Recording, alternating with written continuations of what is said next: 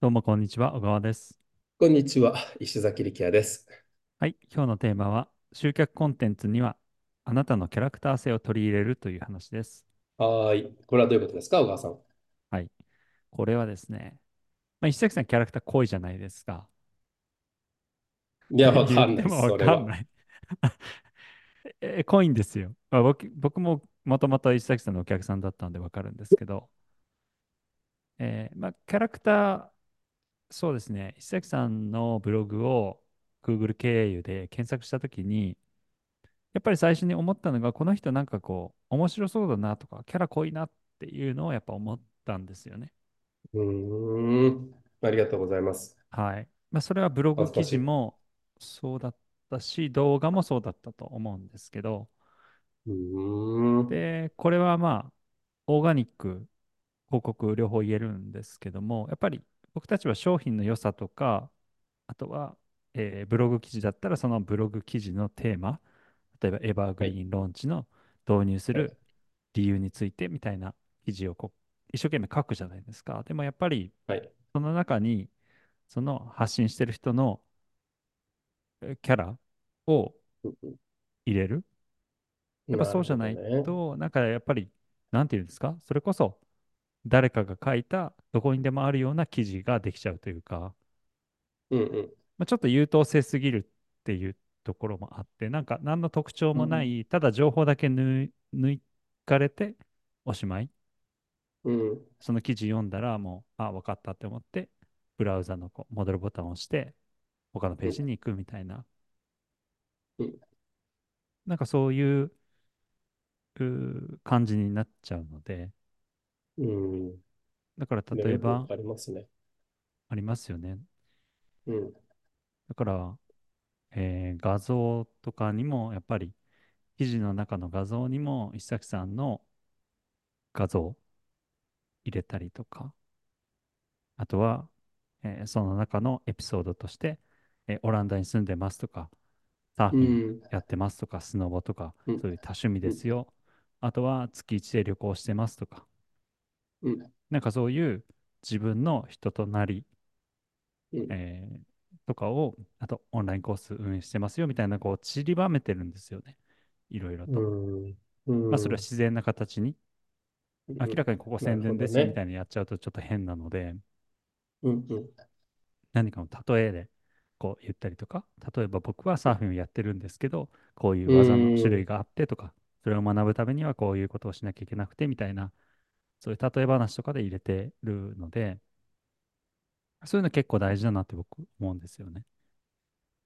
その小川さんの言うキャラクターの濃さって、はい。例えば僕の場合であればサーフィンとかスノボやってますよっていうそういう僕のやっていることのユニークさのことを言っているのか、オランダに住んでるとか、そういう住んでる場所とかやってることのユ。ニークさを言っているのか、それともなんか仮に僕があオランダとかに住んでなくても日本にいたとしてもこう喋ってる内容がこうユニークなのか、どっちのが大事なんですかね、キャラ、キャラクターの構成要素として。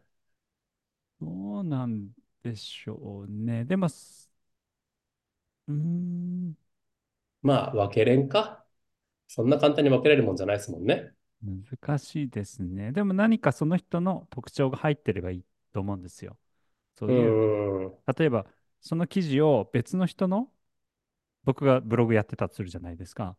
で、そこにはい。貼り付けたとして、何の違和感もなかったら、それは入れ替え可能というか、誰のコンテンツでも一緒だよねって話じゃないですああ、か。なるほど、なるほど、なるほど。はい。そう。整合性取れな、えっと、そう、整合性が取れ、まあそうですね。だから、うん、他の情報とこう入れ替え可能だとダうん、メだうん。よという話ですね。ああ、なるほど。うん。だってほら、インスタとかでも、ね、フィードなうん。んかは、こうもう、パラパラパラって、どんどんどんどん動画出てくるじゃないですか。ん。で、僕はやっぱり、あの、パーソナライズされてて、スノボとか、サーフィンのやつ出てくうん。るんですよね。で、スうん。ノボでもやっぱり、いろんな人出てくるんですよ。うん。うん。例えば、すごい、えー韓国の可愛い子の可愛い。動きしてるの見たら目止まるし、うん。